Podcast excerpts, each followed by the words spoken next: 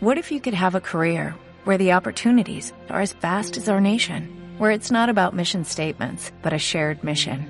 At U.S. Customs and Border Protection, we go beyond to protect more than borders, from ship to shore, air to ground, cities to local communities. CBP agents and officers are keeping people safe. Join U.S. Customs and Border Protection and go beyond for something far greater than yourself. Learn more at cbp.gov/careers.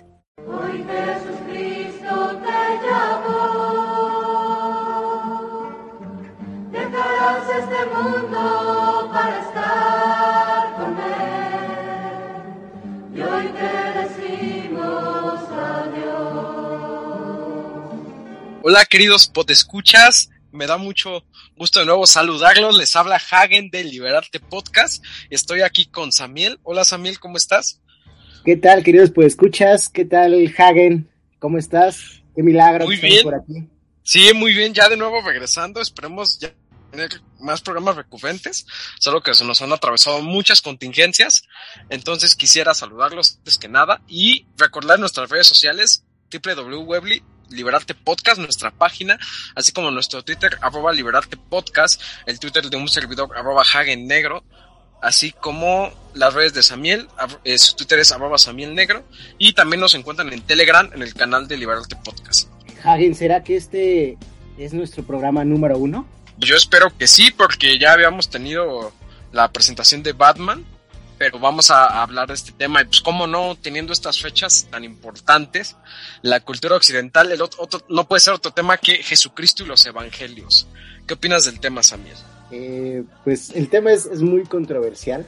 El tema es eh, eh, respecto al Nuevo Testamento, ves que están los, los cuatro evangelios. También los cuatro evangelios que dicta el Nuevo Testamento. Aparte creo que nos vas a hablar también de aquellos evangelios apócrifos. Y por ahí le vamos a dar nuestra interpretación.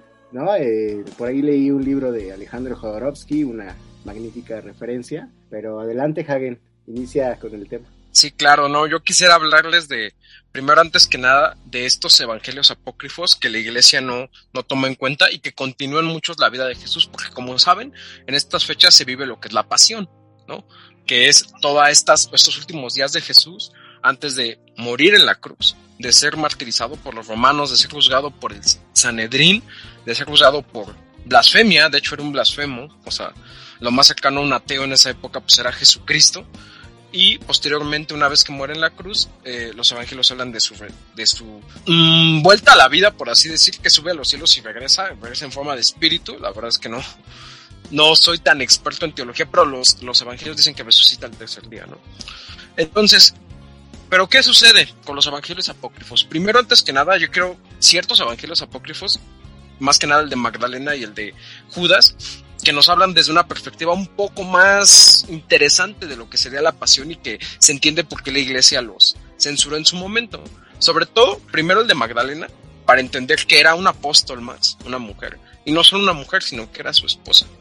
Justamente por eso la parte en la que Jesucristo tiene que convertir el agua en vino era porque daba una fiesta y el quien era el anfitrión de esa fiesta era su boda, era su matrimonio según la tradición judía con María de Magdalena es la primer como señalamiento interesante, ¿no? Y ahí ya se, se está todo el problema de que la iglesia ha tenido críticas de ser una institución pues patriarcal, incluso homofílica, Que niega no solo a la mujer en sus dimensiones políticas, ¿no? Y económicas por la herencia y matrimonio, sino también por una cuestión más patológica.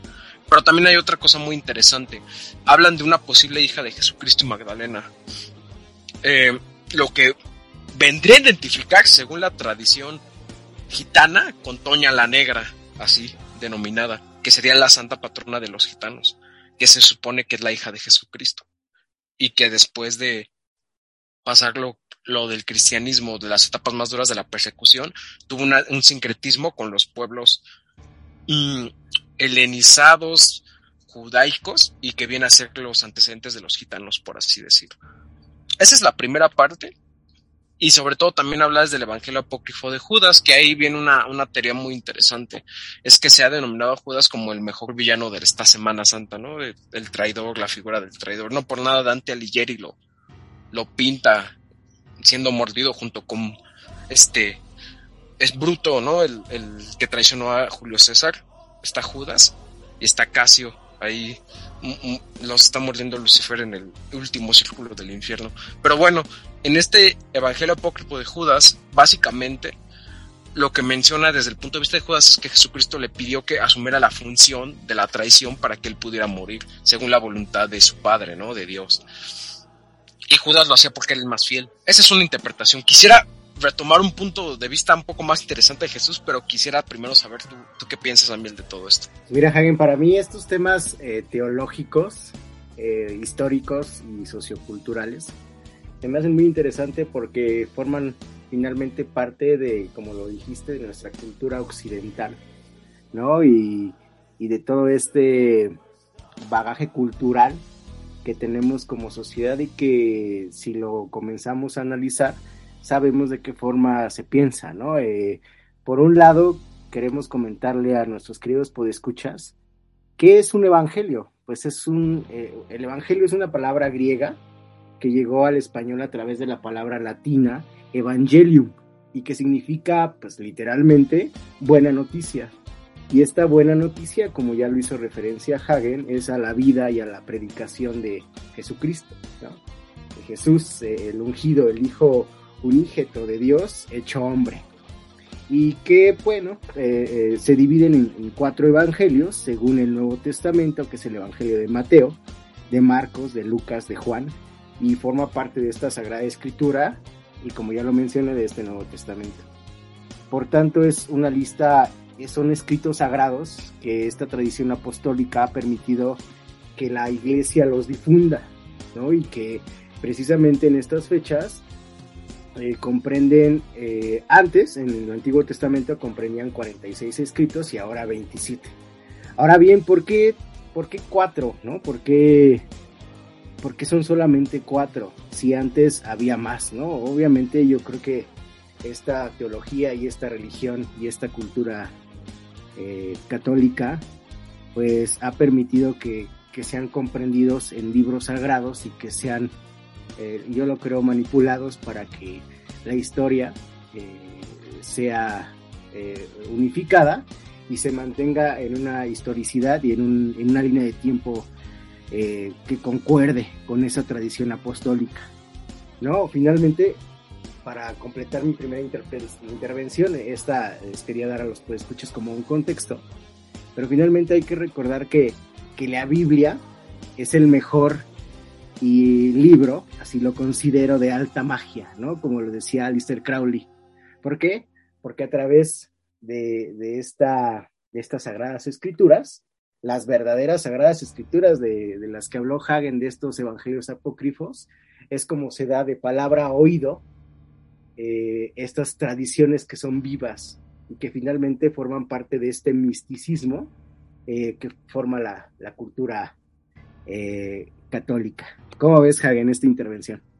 No, pues nos necesitamos ese, ese argot cultural como siempre, Samuel, y pues sí sabía que te metían aprietos porque, bueno, de un tiempo para acá ya no has tenido tantas intervenciones tan ateas, pero sé que lo ves desde un punto crítico muy necesario. También quisiera recordar que los evangelios apócrifos que estamos mencionando son los referentes a la pasión, porque justamente también hay otras escrituras, incluso del Antiguo Testamento, de la tradición Torah, se omiten. Por ejemplo, el más famoso y el más tocado, yo creo, es el de eh, Elías. Hay una, parte. Ajá, o sea, sí, hay más apócrifos, incluso hay uno que el Evangelio de Satán, que etcétera, etcétera, pero esos son parte del Antiguo Testamento. Nosotros nos estamos refiriendo a los de la pasión. Bueno, como tal, quisiera también recordarles un punto muy interesante y es que también la vida de Jesús es una parte muy controversial. Hay un Jesús histórico, según esto las investigaciones. Hay un Jesús bíblico, que es el que más se centra en los estudios teológicos. Pero hay un punto también muy interesante que hay un Jesús político. Y más que una persona, y hablando esto de la parte que no nos muestran de Jesucristo, hablan de un movimiento y Jesucristo pudo haber sido simplemente una imagen, que es lo más seguro, por cómo pasan los eventos históricos les voy a comentar una, hay una, había una secta judía que se llamaban los hilotas, así, hilotas. Esta secta tenía mucha interpretación muy parecida a la de Jesucristo. Primero, negaban la existencia de un alma como tal que reencarnara. o que tuviera una apreciación en todas las cosas más que en el ser humano. Esto chocaba directamente con la doctrina judía del sinaísmo, que habla de, una, de un sacrificio de los primogénitos, que lo que sería el holocausto judío, no ese holocausto divertido, sino el otro de sacrificar al, al, al primer primogénito cabrío para limpiar pecados. Y ellos hablan que no, que no existe ese, no se puede sacrificar ninguna bestia que no sea un hombre y que negaban la reencarnación y que el alma estaba puramente ligada a un paraíso. Como saben, los judíos no creen en el paraíso. Sin embargo, si yo les contara estas doctrinas por separado, sin saber qué son de los ilotas, es literalmente el cristianismo, el catolicismo. Entonces, los ilotas se la pasaban en el desierto, ¿no? También aquí hay un paralelismo con el Jesús, que se la pasó 30 días en el desierto, ¿no? O 30 años, no recuerdo tantos años, esa vida que no está registrada del Jesús menor, que habla mucho Jodorowsky de este Jesús niño, al Jesús ya adulto. Bueno, entonces habla que son los ilotas los que se, los que tienen una serie de guerrilleros. ¿Me, de... ¿Me estás diciendo literalmente que Jodorowsky es el nuevo Nietzsche? es bueno, es bueno Jodorowsky. Tiene, fíjense, nosotros hablamos aquí muchos temas que ciertamente Cero, que le mandamos un saludo, dice que todo es una iniciación. Jodorowsky tiene en, esos, en ese libro de los evangelios una parte que dice que todo conocimiento es iniciático. Ajá, es iniciático, así lo dice. Pero bueno, eh, les mencionaba, esa parte de que Jesús estuvo en el desierto es se identifica y se relaciona mucho con la secta de los ilotas y fueron perseguidos igual que Jesucristo, ¿no? Por los mismos judíos y los romanos. Eh, se supone que Barrabás era una de las, uno de los paramilitares de los ilotas. Y que si bus Ajá, sí, pues era un movimiento militar, o sea, lo ponen en las películas, te lo hacen creer, te lo cuentan de, incluso desde niño, no, es que era un ladrón, etcétera. Pero no, o sea, ahí había un contexto político. Entonces, Jesucristo existió o no, lo que sí estoy seguro es que fue un movimiento progresista en ese tiempo, radical, armado y totalmente subversivo a las fuerzas. Alguien, literalmente me estás diciendo que es como la 4T. Podría ser la 4T, pero en versión que sí hace las cosas. En versión, pero, okay. en versión radical. No, pero pues sí, o sea, esa es la, la cuestión. Y también, pues muchos estudios desde este punto de vista, que más he estudiado oficialmente dentro de la iglesia, de la teoría de la liberación, la teología de la liberación, pero fuera de la iglesia tiene interpretaciones más interesantes. Por ejemplo, el filósofo alemán Peter Sloterdijk, en su libro, de hecho lo acaban de editar en español este año, Fobocracia, habla de cómo los monoteísmos tienden a ser violentos. Y hay una parte en la que habla de la tradición judía, su relación con Jesucristo, su relación con las guerras, con las destrucciones, con todas estas parábolas de, dentro de la Biblia, sobre todo en el Antiguo Testamento, que habla de que Dios destruye todo y que hay que matar a los hermanos y etcétera. Habla de toda esta interpretación y habla de que todo es una forma intelectual, cultural. ¿Y por qué? Abre una parte diciendo, rápidamente con esto termino esta intervención, que la lucha primigenia entre el bien y el mal, la que conocemos de la expulsión de Lucifer y etcétera, pues no puede ser una lucha física. Nosotros la vemos física por nuestro entendimiento, ángeles con espadas y esas cosas pero dice, es una lucha cultural siempre porque las fuerzas del bien y el mal no tienen cuerpo, son espíritu. Entonces no puede ser otra cosa más que luchas intelectuales, ¿no? Entonces ahí va partiendo y dice, todo tenemos que entenderlo desde esta forma. Los niños, los santos y los dioses o Dios tienen que entenderse de forma espiritual. Bueno, hay una parte que Jesucristo dice, es, es el mi reino no es de este mundo, ¿no? O, mi reino no está dentro de esta, de esta dimensión. Yo creo que una interpretación política hablaba de un nivel de conciencia superior o de un cambio político de estructura. Porque literalmente que tú digas el, el, reino no es de este, o que no solo del pan vive el hombre, o que no se puede negar a Dios, etcétera, etcétera, las pruebas del diablo en el desierto, habla de, pues literalmente una revolución. Y no hay una revolución más que la del lenguaje, en primera instancia, ¿verdad? Sí, eso sí. Sí, entonces yo creo que hablaba de, de una estructura familiar incluso diferente, porque también es muy simbólico que María Magdalena era una prostituta y él la recoge y la hace su esposa. Entonces yo creo que es parte de, de ver la diferencia, incluso hasta sexual, de género, que hoy en día está muy de moda en ese tiempo. Deja, concuerda, concuerda en ese aspecto. Sí, Samuel, entonces ¿tú, tú qué opinas? A ver, dinos lo de las cuestiones de los evangelios. Mira, eh, como ya lo mencionaste, esta Semana Santa eh, si bien hay que respetar estos, estas cuatro posturas de los evangelios que, que esta religión comulga, Eh, también hay, como lo mencionaste, evangelios apócrifos sobre la muerte de Jesús. Recordemos que en ese momento Poncio Pilato decidió la suerte de Jesús, que fue condenado a muerte y crucificado, como lo sabemos en las películas que pasan en el Canal 5, en el Monte Calvario.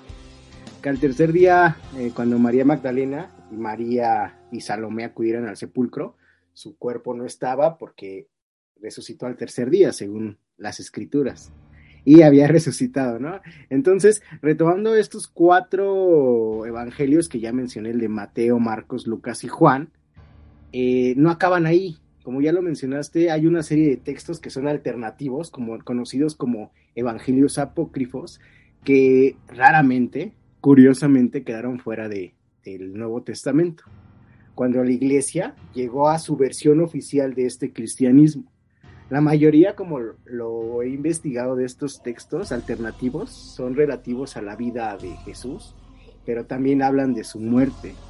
Eh, estos cuatro evangelios, eh, porque no soy un erudito en el, en el tema, pero sí vi más o menos de qué trataban, hablan sobre obviamente la vida y hasta la muerte. Pero estos evangelios apócrifos de, lo que, de los que ya habló Hagen, eh, son netamente una historia completamente distinta a la que se sabe. ¿Por qué entonces difieren estos relatos apócrifos sobre la muerte de Jesús de los textos que son canónicos, de los que son eh, establecidos? Pues bien, hay un texto, un evangelio de estos apócrifos que me llamó mucho la atención, que es el evangelio de Pedro, donde hace un relato entero de la pasión de, de Jesucristo y tiene una gran semejanza con estos evangelios canónicos o establecidos. Pero en estos, en este evangelio de Pedro, que no está canonizado, hay un cambio relevante con respecto a los canónicos, porque como lo mencionó Hagen, aquí se culpabiliza mucho a los judíos sobre la muerte de Jesús y prácticamente disculpa a los romanos. Y en lo que ya está establecido es al revés, ¿no? No se culpa a los judíos, y, se, y, más bien se, se, culpa a los romanos y no se culpabiliza a los, a los judíos, ¿no? Entonces, eh, es creo también, además de histórico, político, es obviamente netamente político, se está cambiando la estructura de una historia que también le conviene a esta iglesia y a esta, y a esta cultura seguir eh, pregonando y seguir creyendo en eso. Yo, yo invito a los queridos pues escuchas Dejaremos algunos links de algunas referencias acerca de estos eh, relatos alternativos llamados evangelios apócrifos, porque eh, si bien cada quien puede creer lo que quiera, también hay, hay que saber eh, de, de, otras cuestiones. Y también hay un texto dentro de estos Hagel evangelios apócrifos que me llamó también la atención, que es el evangelio de Nicodemo, en el que se incluye el evangelio de Bartolomé y que narra el descenso de Jesús a los infiernos. Eh, esto yo no lo hubiese creído, porque netamente son temas que a mí me gustan. Y, la querida audiencia se preguntará por qué Jesús desciende a los infiernos, ¿no? Hay una parte que me interesó mucho, en el que dice, eh, y al contemplar esto, Adán, el padre de todo el género humano, estalló de gozo, así como todos los patriarcas y todos los profetas, los cuales clamaron a una, esta luz es el autor mismo de la luz, que nos ha prometido transmitirnos una luz que no tendrá ni desmayos ni término. Entonces, y aparte dice, el infierno eh, en, esta, en este Evangelio de Nicodemo no es un sitio de castigo, sino es donde estaban las, las almas esperando a que llegara un Salvador. Entonces, y finaliza este Evangelio diciendo, cuando muere Jesús, va a los infiernos para rescatar a los justos. Como les digo, queridos escuchas, estos evangelios apócrifos cambian completamente la estructura de una historia eh, judeocristiana a, a, la que nos han hecho referencia eh, en esta religión. ¿Y por qué? Yo me pregunto por qué no se aceptan o por qué, obviamente sabemos la respuesta, pero yo aquí reflexiono para concluir mi intervención, ¿por qué no se incluyen en la Biblia? Porque eh, por qué cambian las fechas, por qué se adaptan eh, cuestiones histórico-políticas de los judíos, por qué no se ponen, todos sabemos la respuesta, pero por qué no. Y con Pues, esto concluyo la intervención. Yo, yo, Exactamente, yo creo que esta lucha puedes verla desde muchos lados, ¿no? Izquierda, derecha, anarquía, monarquía, mmm, rebeldía, obediencia, etcétera. ¿Y por qué lo digo? Porque justamente hay un, hay un trabajo muy desconocido, ¿eh? créeme que no lo van a encontrar tan fácilmente los podescuchas. Un libro de Raúl Rangel, que es un investigador mexicano, no sé, yo creo que lo sacó y desapareció, que se llama El Segundo Adán. Dice, es una historia psicológica del poder, ¿no? Bueno, el segundo Adán, incluso la portada está impactante porque está la hoz y el martillo, una esvástica, una judía y una cruz, como en un árbol. Y bueno, en ese, en ese trabajo nos habla de que estas estructuras crísticas son autoritarias para que un orden establecido triunfe o sigamos obedeciendo lo que es el uno, el uno como entendido como este, este primera creación, primera generación, Dios, primera causa, etcétera. O sea, esta estructura que nos mantiene literalmente parados sobre nuestras propias este, telarañas, diría Max Weber, ¿no? Que el ser humano es un, es un alguien que se enreda en las telarañas que él mismo escribió. Bueno, en, este, en, este, en esta estructura de Dios descansan muchas cosas, ¿no? Desde la obediencia a los padres, el consumismo, eh, el trabajo, el dejarse incluso violar, violentar, agredir, maltratar, existe una obediencia, un miedo a una primera causa. Pero tal vez estos evangelios apócrifos también nos mencionan otra cosa y tal vez el ateísmo o el primer desafío de Cristo vino de los propios cristianos. ¿Y por qué lo digo esto? Porque hubo un profeta olvidado que se llamó Irineo que después lideró una secta que se llamaban los sonicianos socinianos o sonicianos. Ellos tenían un debate que después San, Agustín lo modificó, o, bueno, tomó la síntesis según él, que hablaban y debatían sobre, ajá, sobre el libro del Apocalipsis de si Dios aniquila o no a los malvados. ¿Y esto por qué? No tanto de que si Dios es bueno o es malo, porque ahí hay un problema con la primera causa, y se los quiero mencionar parte de los evangelios. Y menciona esta parte así, hay muy, es, es tomada como herejía el, el aniquilacionismo en la iglesia. ¿Y por qué? Porque aniquilación habla de nil, de la nada. No puede haber nada, Dios siempre ha sido. Si hay nada, entonces Dios qué, ¿de dónde salió, no? Bueno, dice así esta parte. Quod es eas in nilum vedigere, ¿no? En latín.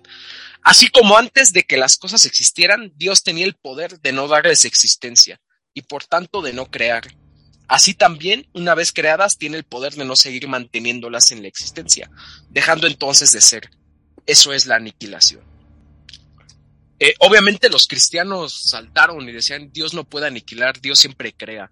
Entonces dijeron, a ver, entonces la parte de que el apocalipsis los manda al, lago de fuego y que ya no existe. No, es que siguen existiendo. Entonces, ¿de qué se trata? Entonces, todo existe, siempre va a reproducirse y reproducirse. Los onicianos decían que no, que si hay un actuar de Dios, de, a ver, tienes que terminar algo, ya sea por cese de acción o por acción directa, aniquila. Dios es aniquilador. Y si Dios es aniquilador, entonces hay una nada. Y si hay una nada, no hay solo un uno, hay un cero. ¿no? Y es por eso que la gran frase de, por ejemplo, un libro de Nick Land, de Set de Aniquilación, es el cero es inmenso. Hay algo más allá. Pero bueno, no me quiero extender más, pero es que esta es la, riqueza de los evangelios apócrifos, que ponen en duda la existencia del mismo Jesucristo, del mismo Jesucristo como lo conocemos, de Dios y de todas estas cuestiones teológicas. ¿Qué opinas, amigo? Oh, no, es, muy interesante este concepto de, la aniquilación, porque obviamente, igual, ya como lo hemos mencionado, cambiaría eh, radicalmente la estructura de pensamiento de, de esta causa primera, ¿no? Y si no mal recuerdo, esta causa primera viene desde Santo Tomás de Aquino, la cual eh, retoma los elementos de Aristóteles y de ahí se pasan toda su estructura filosófica para, para llegar a, este, a estas escrituras, ¿no? Porque tú consideras que estas escrituras fueron encontradas, Hagen, que fueron reveladas o fueron eh, finalmente parte de, una estructura política y social. No, fueron parte de una estructura. Yo creo que hoy en día también se censuran muchos escritos o se han quedado en el olvido por ignorancia, por no editarse en ciertos idiomas.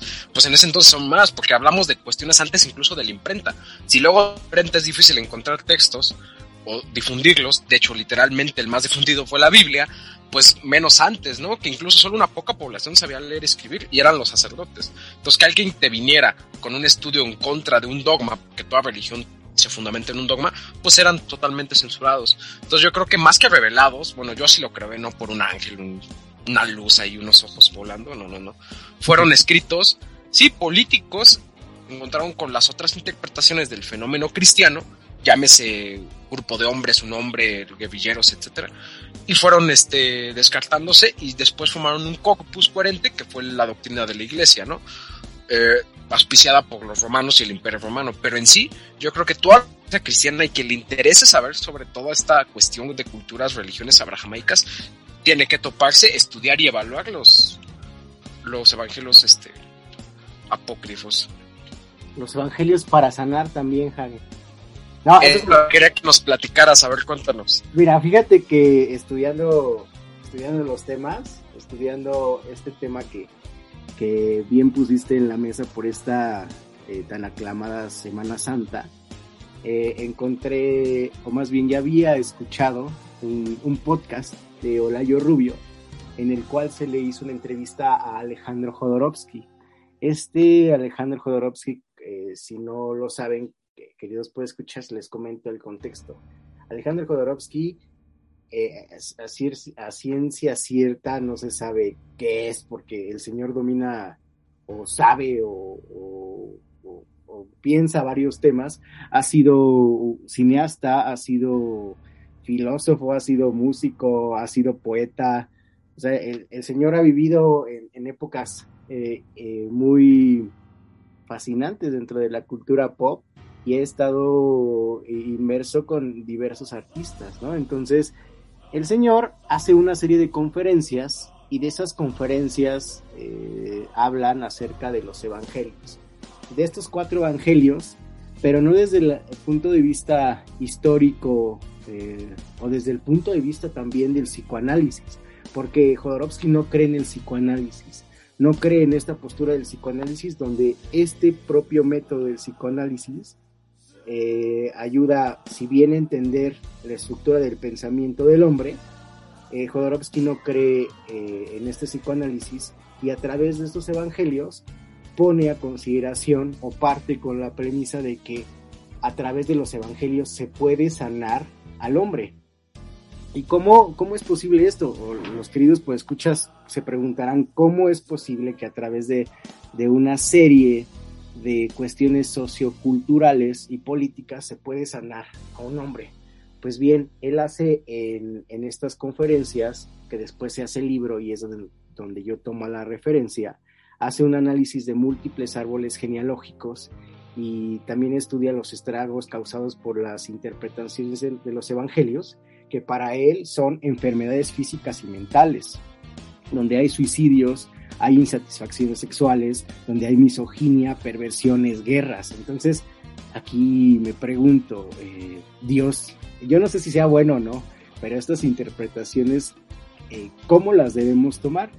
Y también piensa que el individuo no puede cambiar al mundo, pero puede comenzar a, cambiarlo. En una de sus, de sus intervenciones en estas conferencias, parte de eso.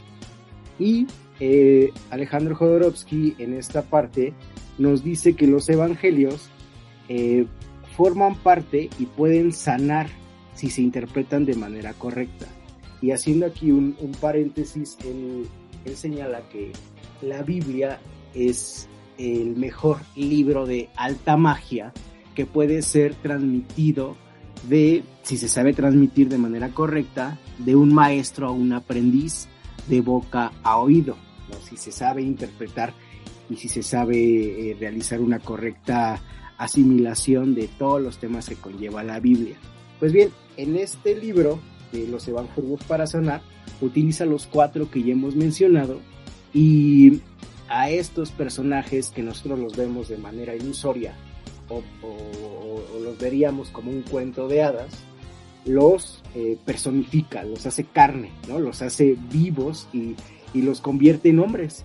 ¿No? O sea, contradictoriamente los convierte a todos en hombres de carne y hueso y diría, como en estos evangelios apócrifos, ¿qué pasaría si em, esta eh, María Magdalena tiene su regla y menstrua, ¿no? O sea, este señor en estas intervenciones nos eh, humaniza a, todos estos personajes de estos evangelios y, también nos, nos hace referencia a todas estas insatisfacciones sexuales, a todas estas perversiones, a todas estas guerras psicológicas que obviamente tienen los personajes de carne y hueso que somos nosotros, los, los que estamos aquí en la tierra. Y él eh, en el desarrollo del libro empieza a, hacer este, este show, este drama, y todo se basa, eh, por ejemplo, en que, eh, un, ejemplo, no, no tan burdo, no sé la querida audiencia cómo, cómo lo tome, pero él dice que María Magdalena tiene imen y que este imen necesariamente eh, fue roto por este Espíritu Santo y que este Espíritu Santo se María Magdalena o, María? María, perdón, María, soy María, y que este Espíritu Santo eh, se introdujo en la vagina de María y María le dijo a José que estaba embarazado. que no puedes, no puede ser de otra forma, porque, a ver, utilizando los, los, mismos argumentos teológicos, que Dios nos creó así, supongamos, ¿no? Que somos, o sea, que, que no somos, eh, es que no hay de otra forma, o sea, ni siquiera es burdo o algo, o sea, por la, la cuestión judio-cristiana de censura del sexo, se ve así, pero es que no puede ser de otra forma, ¿no? Yo creo que por eso en el orgasmo las personas gritan Dios, ¿no? Y llaman a Dios, este espíritu que se introduce. No, pues es que sí. Sí, sí, sí. Es, que, es, que eh, no sé cómo, cómo referenciarme, Hagen, porque a lo mejor nuestra, eh, nuestra querida audiencia. Sí, claro.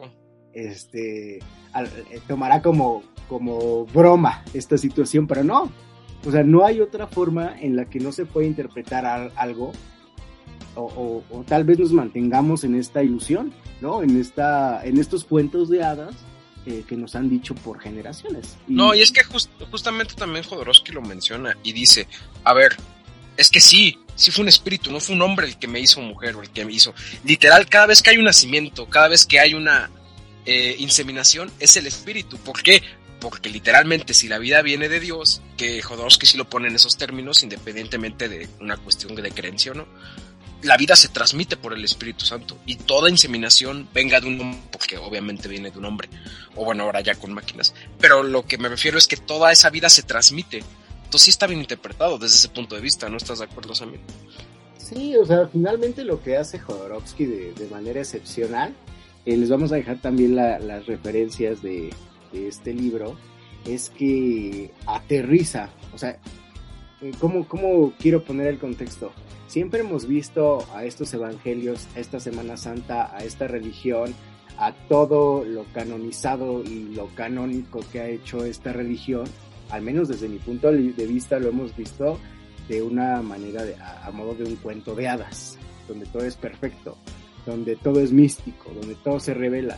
Pero finalmente, pues recordemos que Jesús, María, José, María Magdalena, todos, si, si existieron, por así decirlo, fueron de carne y hueso, ¿cierto, Hagen? Y si fueron de carne y hueso, tienen las mismas implicaciones sexuales, las mismas implicaciones físicas en, la que, en las que estamos viviendo ahora, ¿no? Por ejemplo, esta insatisfacción sexual, eh, que ya hemos tocado en un tema del OnlyFans, ¿no? Esta represión. Ay, que es todo un tema, ¿no? Sí, que es todo un tema. O sea, sí, también lo que me llama la atención de, de Jodorowsky que viene con la sexualidad es que le da mucha importancia a las figuras femeninas dentro de la, de la interpretación de los evangelios sin tener que nombrar datos extra. O sea, sí dice que la estrella, que Belén, que María, Magdalena. Sí, María Cósmica. También lo que me gustó fue la parte de los tres reyes magos que fueron sus maestros de Jesús, que dice, bueno, los reyes es una palabra que no me gusta. Dice, los magos sí, porque los magos son los niños del conocimiento, ¿no? O sea, sin hablar de poderes y esas cosas, son, es conocimiento el que le dan, ¿no? Igual los tres regalos representan fases del conocimiento, incluso alquímico, lo que es la mirra, incienso, todo eso, y el oro. Sí, o sea, finalmente Jodorowsky pues hace ahí una, una alquimia, ¿no? Una alquimia real de lo que podría pasar si estos personajes fueran de, carne y hueso. Sí, sí, sí. Jesús era satánico, eh, fue el primer satánico. No, ¿sabes qué, Hagen? Hablando de Satanás, Ajá. Eh, la religión cristiana tiene una palabra muy hermosa que es Satanás. ¿no? Ajá. Y solo ellos mencionan, bueno, eh, en orígenes a Satanás, ¿no? Visto como lo malo, eh, todo lo, lo que se encuentra eh, de manera negativa. No, y, y que hay que recordar que literal el diablo en la Biblia, y esto no es una interpretación no acorde con el catolicismo, es cualquier persona que esté en contra de Jesús, no solo el diablo, pues, sino puede ser, o sea, en la Biblia hay varios diablos, porque hay varios enemigos del cristianismo, ¿no? Sí, de, hecho este, este Satanás o esta palabra o estos enemigos que seríamos nosotros en este momento, hablar mal de estos cuatro evangelios, Sí, sí, sí. la palabra Satanás es muy hermosa porque dentro de esta estructura eh, político judeo-cristiana a la que hemos hecho referencia, eh, Satanás es hermoso porque ellos permiten el uso de esta palabra, ¿no? Si nunca lo hubieran nombrado, nunca hubiera existido, pero ellos ponen en contraposición eh, a Satanás, ¿no? Aquello que va en contra de, ¿no? Y yo creo que Sí, si el- nunca lo hubieran mostrado, si nunca lo hubieran mencionado, jamás hubiéramos sabido de esta existencia de estos Satanás, ¿no? Dentro No, de- pero es que, es que si no, no tenían que, o sea, sí se, yo creo que sí se experimentó, ¿sabes qué? En qué religión? En el zoroastrismo, porque Abraxas es el mismo bueno y malo. Si no hubiera existido Satanás, eh, pues era el mismo Jehová o Yahvé o como le digan los judíos cristianos. O sea, tiene que ser el mismo güey que hacía el mal y no hay de otra, ¿no?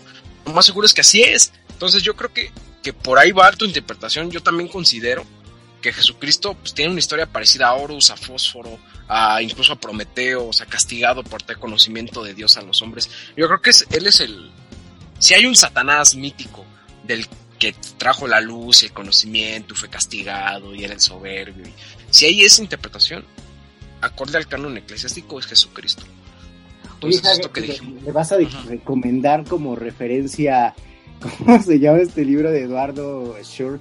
Eh, los siete iniciados. Los grandes iniciados. Los grandes iniciados, ¿no? Así que todos tienen un conocimiento y ya en eso acaba. Ya lo resumo. Vas a hacer esa recomendación el día de hoy a los queridos pues escuchar. Sí, yo creo que esa recomendación y otros libros hay por ahí, también películas. Pero para concluir, yo quiero mencionar algo. Ajá. Es algo que también menciona un poeta francés, bueno, poeta, novelista, que es Pierre de la Rochelle, ya lo hemos tocado aquí, es que Jesucristo es un dios pagano. ¿Y por qué es un dios pagano? Porque es un dios hecho a la medida de los hombres, o al menos pónganse en esa imaginación, pues escuchas la última reflexión que quiero que hagan, pónganse en esta época en la que la religión oficial es esta, y llega alguien y dice que es Jesús, y que es el poder, y que es el Hijo de Dios. Es como si ahorita alguien dijera, yo soy Dios, pues es un pagano, es un satano, que es este el anticristo, incluso irónicamente la iglesia dice que el que se hace pasar por Dios es el anticristo, ¿no? Pero bueno, entonces yo creo que Jesucristo es un Dios pagano, es una representación de la y, y más en Latinoamérica se ha visto como una representación más del pueblo o de lo sincrético que de algo oficial. Hay muchos Cristos y cada Cristo en la región adquiere características. Se parece mucho al politeísmo si lo ven desde ese punto de vista. Entonces Cristo es un Dios pagano, es un Dios de luz, es un Dios del conocimiento. O sea, en esta parábola no es que yo sea cristiano. Y pues ya, eh, yo creo que, que esa sería mi reflexión. Y obviamente referencias, el libro de los, de los iniciados, que Los grandes bueno, iniciados. los grandes iniciados que son chingo, pero ahí hablan de Jesús, también es bueno. Te dejo el de Jodorowsky que tú lo presentes. Sed de aniquilación de Nick Land tiene muchas partes de Dios y de estas eh, cuestiones de los evangelios apócrifos. Y de películas es que no hay otra. Y es que no, no es, no es, yo sé que es, es un poco comercial, pero La Pasión de Cristo de Mel Gibson es una Sí, no puedo una película muy buena, de hecho tiene interpretaciones que, que es incluso de, desde versiones que es antisemita hasta versiones que es un signo de rebeldía contra un poder, ¿no? Porque ahí Jesucristo se martiriza y no por una cuestión de lucha, sino una cuestión de yo no hago nada, de la mejor rebeldía, ¿no? Al estilo Gandhi. Pero bueno, esas eran mis referencias y no sé tú, Samuel, dinos tu conclusión y referencias. Pues mira, Javier, para concluir este tema, se me hace muy, muy interesante otra vez con, eh, contraponer eh, lo que nos dicen los cuatro evangelios o los evangelios. Y quiero comentar a, a los queridos pues escuchas que tal y como dije que lo que significaba un evangelio, que era la buena noticia, espero que la buena noticia para ustedes sea esta, esta reflexión, ¿no? Esta reflexión de que eh, Jesucristo era todo un rockstar, ¿no? Un, ateo, eh, era un, un hombre que según lo que estamos leyendo, iba en contra de las ideas preestablecidas, ¿no? Y, que eso lo hace como Hagel lo mencionó también en su momento, un hombre vitalicio, ¿no? Que, que lejos de, de ir eh, buscando la muerte y la salvación y la resurrección, que eso viene después, buscaba la vida, ¿no? Y esta vida entendida como un hombre de, de carne y hueso que, que comprende primero su cuerpo, porque finalmente también hay, hay varias interpretaciones de, de todo, ¿no? de todo lo simbólico que es la Biblia, pero comprende el cuerpo, comprende pues esta parte de su conciencia, ¿no? Lo, comprende su entorno y también comprende lo sociológico y lo político y lo cultural de su época. Yo creo que hay que interpretar eh, estos evangelios apócrifos de acuerdo a la época, como toda interpretación, y también eh, recordar que esta Semana Santa pues es sacra, ¿no? Eh, en, en, teoría es, es, muy sacra para todos aquellos que profesan esta religión, pero yo creo que me quedo con, con, la mayor de las interpretaciones de estos iniciados, que es el, el mito siempre que nos enseña a vivir a, a, más allá del egoísmo, más allá de que no nos importen los demás, más allá de, de autodestruir y ensuciar siempre nuestros cuerpos para morir pronto, yo me quedo con este, con este hombre vitalicio y con este hombre anárquico en su momento. Y claro, como referencias tenemos a Alejandro Jodorowsky, que está con su libro Evangelios para Sanar. Eh, es un poquito eh, largo el libro, pero es muy, muy interesante. Si quieren un resumen, también está en YouTube.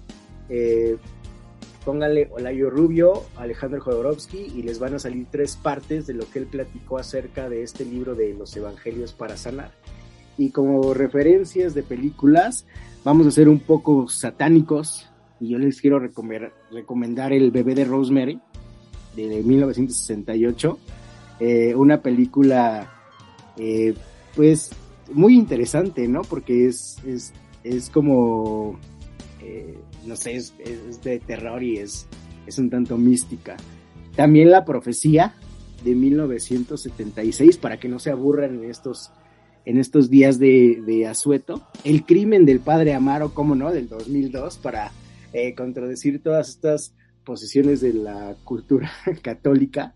Una de mis favoritas, que también ya mencionamos, que es Alucarda, la hija de las tinieblas, del año 77, mexicana.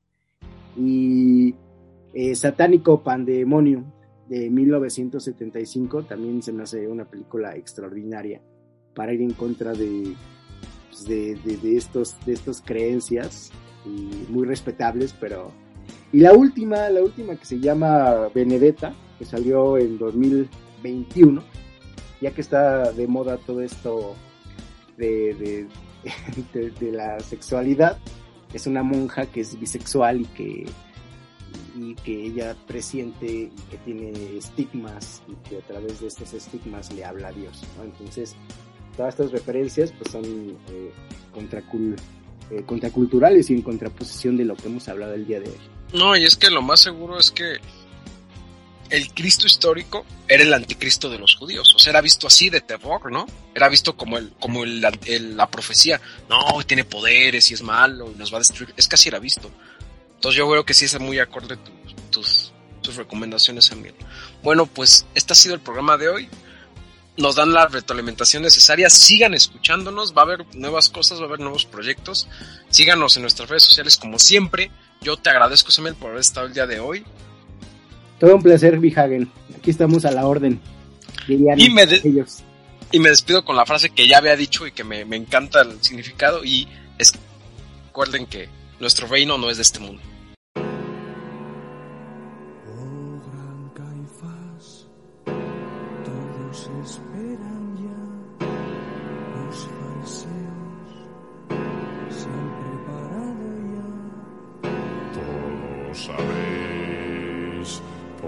estamos aquí. Hay un problema. Hemos de decidir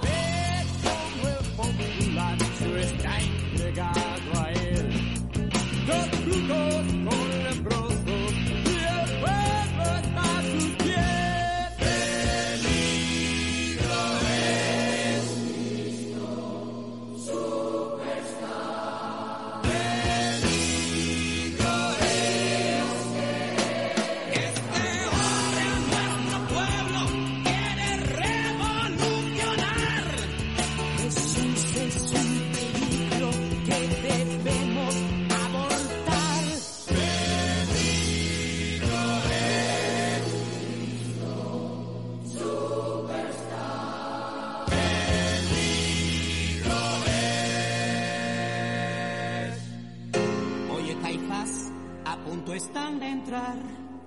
Vamos que fast, la guardia es de llamar. ¡Esperad! Resolvamos para siempre este grave problema.